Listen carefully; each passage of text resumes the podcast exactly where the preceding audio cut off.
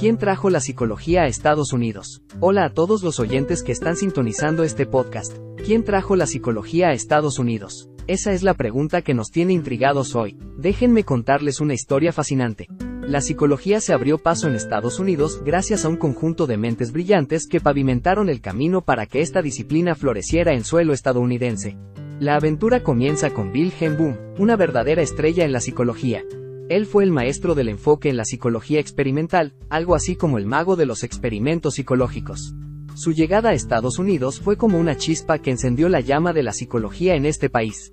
Pero, alto ahí, no podemos olvidar a otros héroes de esta historia. Personajes como G. Stanley Hall y William James se unieron a esta misión, desempeñando roles cruciales en la expansión y consolidación de la psicología en suelo americano. Stanley Hall, al igual que un explorador intrépido, fundó el primer laboratorio de psicología en la Universidad Johns Hopkins. Fue como establecer la primera base en territorio desconocido. Su laboratorio se convirtió en el crisol de ideas donde la psicología se cocinó a fuego lento hasta alcanzar su esplendor. Y no podemos pasar por alto a William James, quien no solo fue un gigante intelectual, sino también un visionario.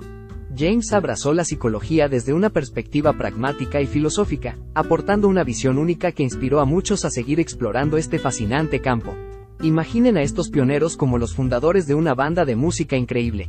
Cada uno tenía su instrumento, ya fuera el laboratorio, la filosofía o la experimentación, pero juntos crearon una sinfonía que resonaría a lo largo de la historia de la psicología en Estados Unidos.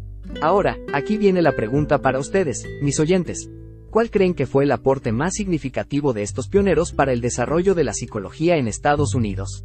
Quisiera escuchar sus opiniones. Dejen sus comentarios y sigan sintonizando para más historias psicológicas alucinantes. La psicología tiene un pasado fascinante y sigue evolucionando. ¿Qué crees que depara el futuro para esta disciplina? Estén atentos para descubrirlo junto conmigo en próximos episodios.